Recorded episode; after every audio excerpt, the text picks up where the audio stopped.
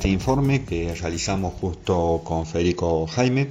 Lo hacemos a partir de los artículos publicados por Mundo Marítimo y el portal portuario de Chile, del diario El Cronista y diario Clarín de aquí de la Argentina. A medida que el mundo avanza, la segunda ola de contagios del COVID-19 y se efectúan nuevas rondas de cuarentenas y a raíz de ello el cierre de negocios y fábricas considerados no esenciales para tratar de disminuir la cantidad de contagios, sigue aumentando la cantidad de demanda de contenedores. Esto se explica porque las grandes cadenas de supermercados de los Estados Unidos están llenas de gente comprando en pánico. Así lo describe el analista de la industria marítimo portuaria John Monroe. Asimismo, Monroe observa que es muy posible que las importaciones estadounidenses por vía marítima se mantengan fuertes, mientras que los consumidores mantengan un estilo de vida en casa y home office. Lamentablemente, los contenedores se encuentran dispersos por todo el mundo, lo que provoca escasez en las zonas donde más se los necesitan.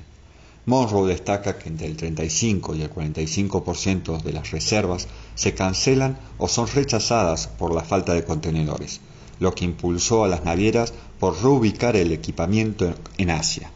Algunas tienen reservas de exportación limitadas para guardar lugar y trasladar los contenedores vacíos de vuelta a China.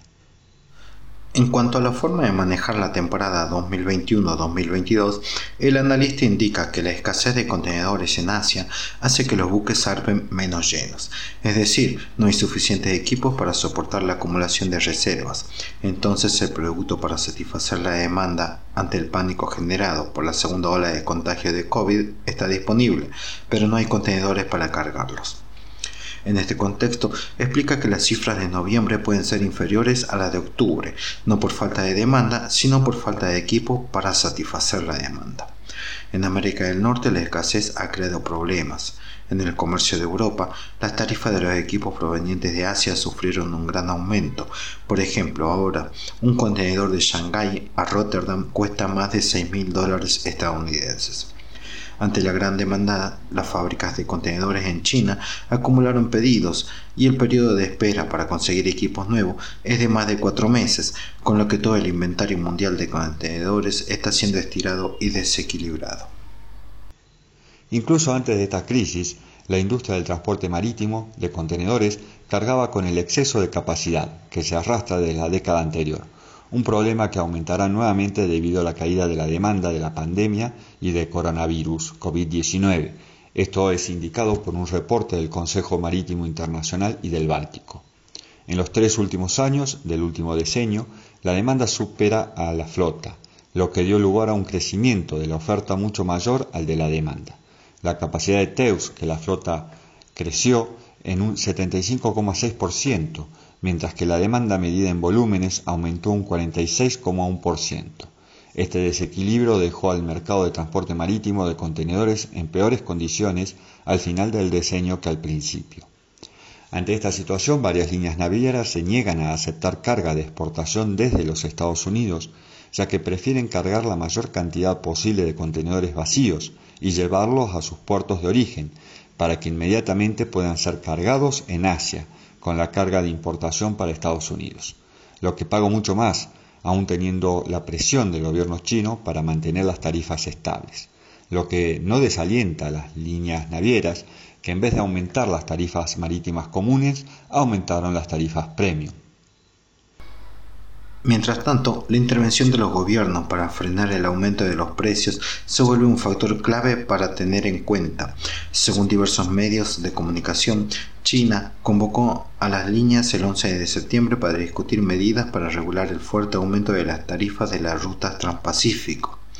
En la ocasión, el gobierno chino le habría aconsejado poner fin a las cancelaciones de servicios y que transmitieran el beneficio de los bajos precios del petróleo a los consumidores.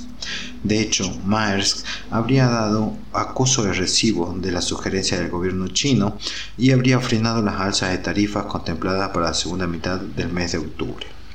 Siguiendo con el análisis de John Monroe sobre la industria marítimo portuaria, este espera que en los puertos de Asia se repongan en equipos de 40 pies High Cube en momentos en que es difícil de conseguir espacio y contenedores en casi cualquier puerto del mundo. En Estados Unidos la situación se agrava, ya que en algunos estados sufren también la escasez de camiones y la gran cantidad de mercadería que ingresa empeora la situación, además de la descoordinación en la cita y la disponibilidad de contenedores. Ante la situación descrita, los CEOs y demás ejecutivos tienen un gran desafío en su gestión logística si logran cargar contenedores con destino a los Estados Unidos, es probable que sea desembarcado en Busan, en Corea del Sur, antes de emprender el viaje con destino a Estados Unidos. Y cuando el contenedor logre cruzar el Océano Pacífico, deberá afrontar los retrasos en los puertos estadounidenses. Por último, Monroe hace énfasis en el traslado de mercadería para los Black Friday y para los Cyber Monday a finales de año en octubre, estos eventos aumentaron un 30% en el volumen de contenedores importados con respecto a octubre del 2019. Muchos gerentes se percataron que sus productos no cumplían con las fechas de entrega y que el costo de movilización de la mercadería era superior al precio de venta en muchos casos.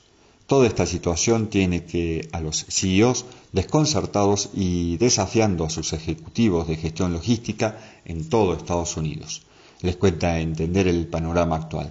El hecho de que esto esté sucediendo a nivel global es una gran llamada de atención a las ineficiencias de la industria marítima, concluyó John Monroe. Muchas gracias.